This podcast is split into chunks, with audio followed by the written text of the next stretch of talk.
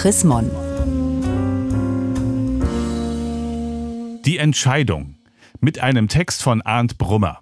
Die freie Wahl der Speisen.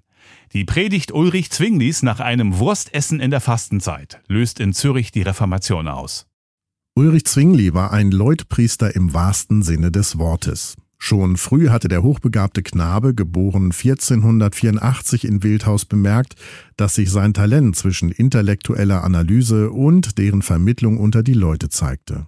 Dieses offenbarte er bereits als Pfarrer und Pilgerbetreuer im bekannten Wallfahrtsort Kloster Einsiedeln, wo er immer wieder Front gegen knechtenden Umgang mit Menschen und den Missbrauch kirchlicher Ordnung machte.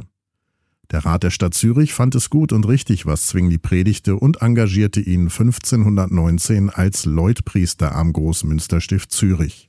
Er las humanistische Schriften und mit großer Freude die Texte eines Professors aus Wittenberg namens Martin Luther. Zwinglis freie Gedanken wie seine offenen Worte freuten auch den Drucker Christoph Froschauer. Die beiden wurden Freunde und ihre Beziehung sorgte für den Auslöser der Reformation in Zürich 1522. Ein Wurstessen nach Aschermittwoch im Hause Froschauers verursachte einen heftigen Streit in der kirchlichen Szene Zürichs.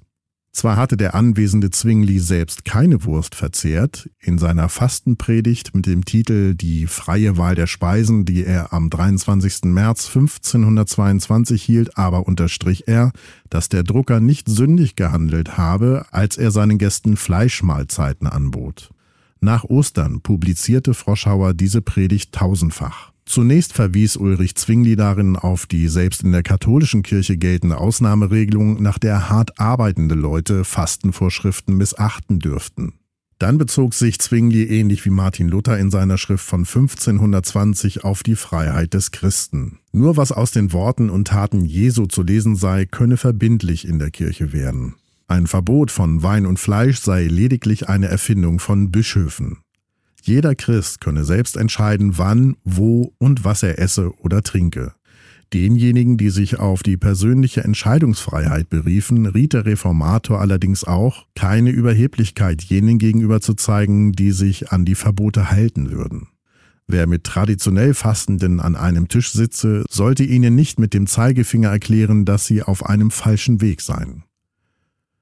Mit Luthers und Zwinglis Haltung, dass Christen selbst über ihren Glauben und seine Konsequenzen entscheiden sollen, beginnen die Individualisierung und die plurale Gesellschaft.